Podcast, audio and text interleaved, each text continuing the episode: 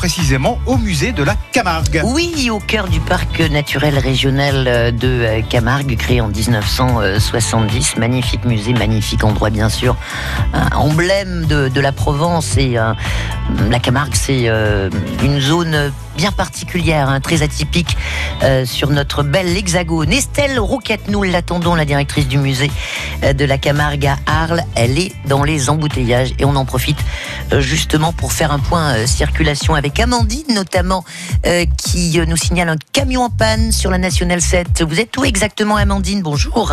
Oui, bonjour Corinne, bonjour à tout le monde. Alors en fait, le camion en panne se situe sur la Nationale 7 au Luc, dans le sens Le Canet-le Luc. Oui entre euh, Leclerc Drive et Carostil. D'accord. Euh, la, police a balisé le véhicule, mais il y a déjà beaucoup de bouchons à cette heure-ci, donc euh, voilà. D'accord. C'est un peu compliqué. Faut Très avoir bien. De la patience. Bon, merci beaucoup pour, pour l'info, Amandine.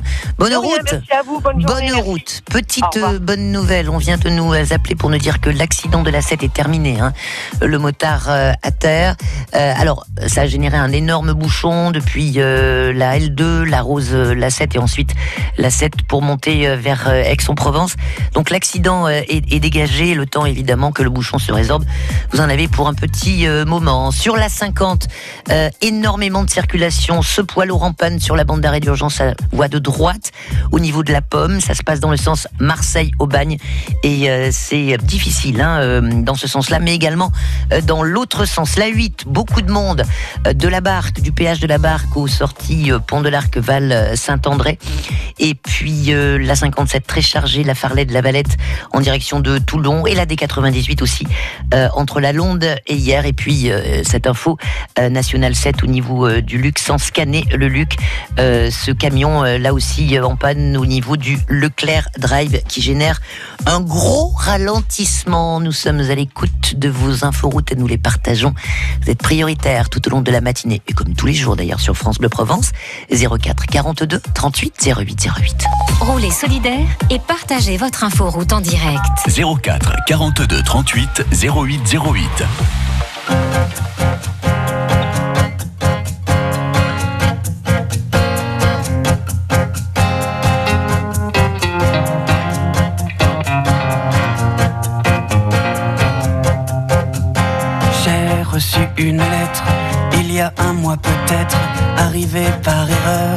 Maladresse de facteur, asperge et de parfum, rouge à lèvres, carmin. J'aurais dû cette lettre ne pas l'ouvrir peut-être, mais moi je suis un homme qui aime bien ce genre de jeu. Veux bien qu'elle me nomme Alphonse ou Fred, c'est comme elle veut. C'est comme elle veut. jolie marguerite sur le haut de ses i, des courbes manuscrites les API, quelques fautes d'orthographe, une légère dyslexie et en guise de paraphe ta petite plante sexy. Et moi je suis un homme qui aime bien ce genre de jeu, n'aime pas les nonnes et j'en suis tombé amoureux.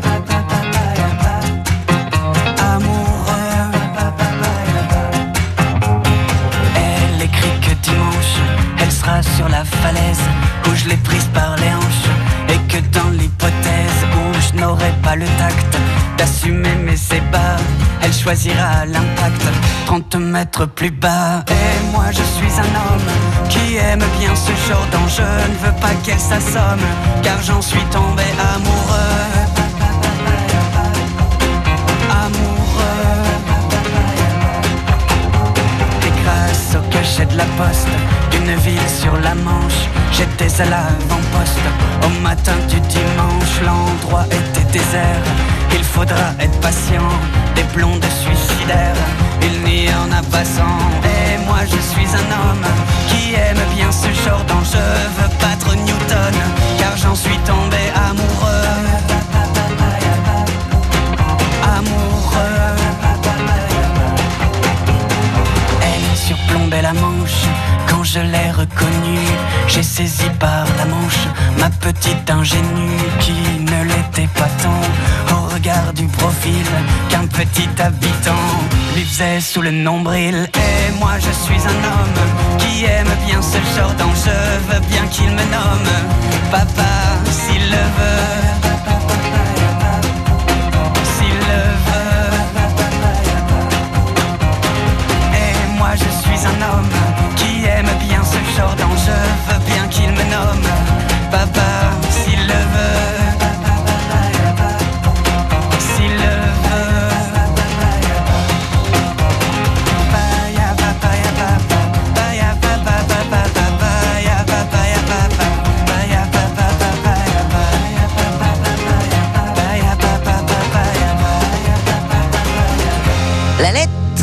Ronan Luce sur France Bleu Provence. Allez, grosse circulation, pas mal de perturbations. Pierre est en ligne avec nous depuis la 55, un nouveau souci. Bonjour Pierre.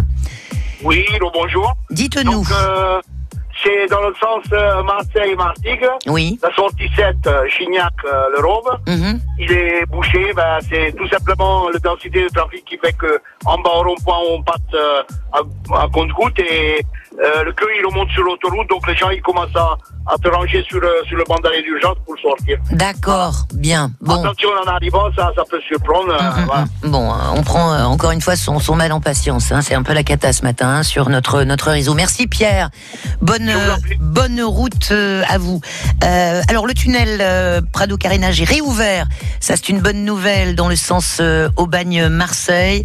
Euh, L'accident euh, de la 7 à Saint-Antoine est terminé sens Marseille Aix-en-Provence, mais il y a toujours pas mal de circulation depuis la Rose, la L2 en, direction euh, de la 7. Attention aussi à ce poids lourd euh, en panne sur la nationale 7 euh, dans le sens Le Canet, le Luc au niveau du Leclerc Drive. Là aussi, pas mal de ralentissements. Et puis sur la 8 aussi, énormément de circulation. Péage de la Barque, sortie Pont de l'Arc, Val Saint-André. Allez, vos infos routes au 04 42 38 08 08, s'il vous plaît.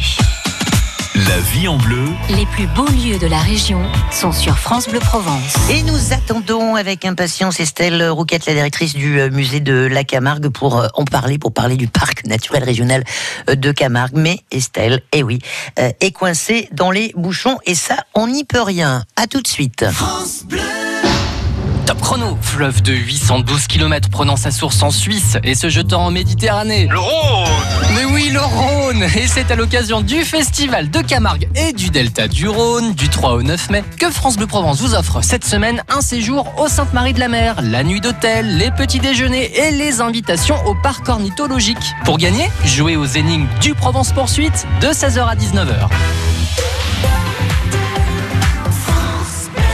Les 25 et 26 avril, Aix-Marseille Université et la métropole Aix-Marseille-Provence vous invitent au 11e table ronde de l'Arbois au Palais des Congrès de Marseille. 15 experts et scientifiques d'exception partagent leur savoir et décryptent la Méditerranée sous tous ses aspects. Programme et inscription gratuite sur www.tableronde-arbois.fr.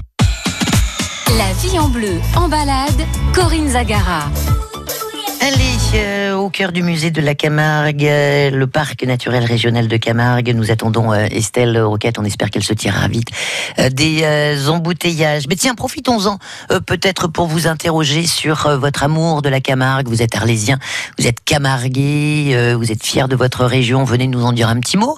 Vous avez visité le, le musée de la Camargue, que vous soyez arlésien ou pas camarguais ou pas. Venez nous le dire. En attendant, Estelle, 04 42 38 08 08.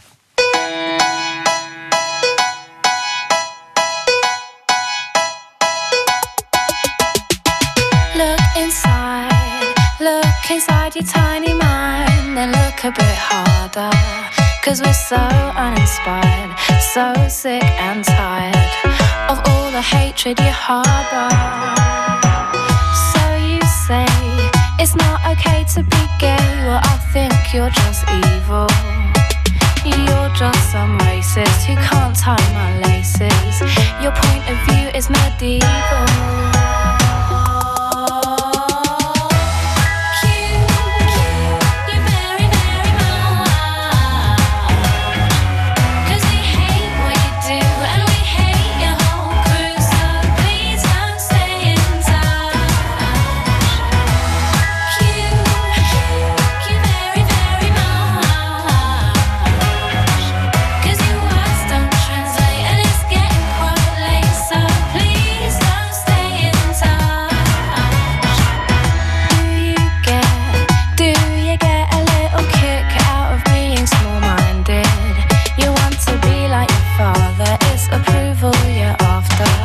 Well, that's not how you find it.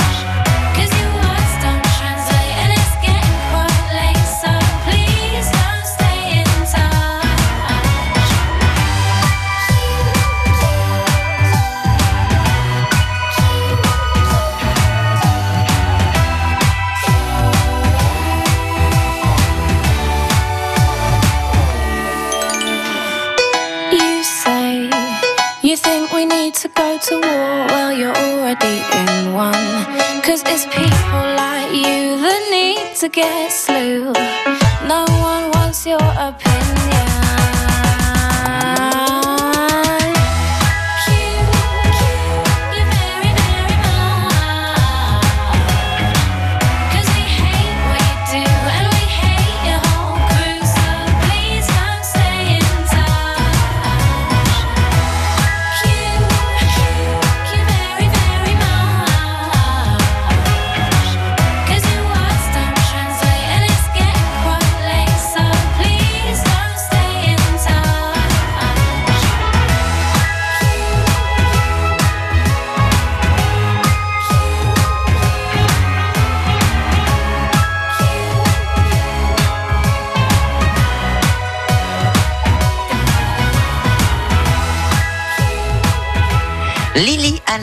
Sur France Bleu Provence. Ouf Elle est arrivée. Mieux vaut tard que jamais. On a failli vous appeler l'Arlésienne, hein, Estelle Rouquette. Désolée. Mais bon, ça n'est pas de votre fait. Les embouteillages, la reprise. La reprise. On respire quand même un petit peu plus au cœur du euh, parc naturel régional de Camargue. hein. Il y a beaucoup moins d'embouteillages, hein, Estelle. Ah oui, hormis quelques tracteurs et, trois ragondins, on est rarement gênés sur la route. Voilà, euh, Ouais. les flamants roses, euh, évidemment, euh, emblématiques de- du lieu, les oiseaux, les, les taureaux, les, les chevaux. Quel, quel bel univers. Hum, vous êtes la directrice du, du musée de la Camargue, on va en parler bien sûr, Estelle. Le parc naturel régional de Camargue a été créé euh, en 70, c'est ça en 70, oui, par euh, la, la DATAR qui a créé les parcs naturels régionaux en France en 67. Oui. C'est une idée euh, d'Olivier Guichard euh, pour euh, redynamiser les, les zones rurales dont l'environnement était qualifié d'exceptionnel, mais qui étaient touchées par euh, des problèmes économiques et, surtout l'exode rural qu'on a connu dans ces années-là. Oui. Donc les parcs n'étaient pas des lieux de préservation de la nature seulement, Mhm. mais aussi de l'humain. Oui, bien sûr. Alors, ce parc couvre trois communes hein, Arles, les Saintes-Maries et Port-Saint-Louis-du-Rhône. C'est important. Euh, il s'étend sur plus de 100 000 hectares. Oui, c'est en fait toute l'île de Camargue, Mhm. la Camargue, et puis euh, une partie de, de la rive gauche du Petit Rhône, qui est la zone humide de la Croix du plan du Bourg. Hum, qui se jette euh, en, en Méditerranée ou Sainte-Marie-de-la-Mer, d'ailleurs, hein, le, le petit Rhône. Vous confirmez? Oui, mais alors je sais que je viens de vous dire une bêtise, parce que c'est le Grand Rhône dont je parlais. Ah, c'est voilà. D'accord, c'est de l'autre côté. du Grand Rhône. Voilà. pardon. Bon, on est tombé d'accord. Alors, Oui. 75 km de, de façade maritime, euh, là aussi. Euh, alors, richesse évidemment naturelle, biologique, des écosystèmes, en veux-tu, en voilà, une halte migratoire pour, euh, pour les oiseaux. Donc, il fallait absolument protéger cette, cet environnement.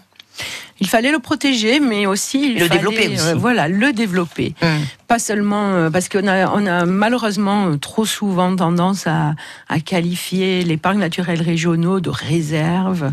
Euh, il y a de l'humain, l'humain est important et justement ce que nous essayons de faire, nous le parc, c'est euh, de préserver l'environnement tout en accompagnant le développement économique Oui. et en favorisant les activités humaines qui, euh, il ne faut pas l'oublier, sont bien souvent à l'origine de cet environnement exceptionnel, puisque ce sont ces activités Bien sûr. qui créent les paysages, Hum, qui créent hum, les milieux, qui façonnent. euh, qui façonnent avec des- la- une forte prégnance de la nature, bien sûr, puisque dans un delta, euh, nous avons à la fois l'influence de la mer, du fleuve.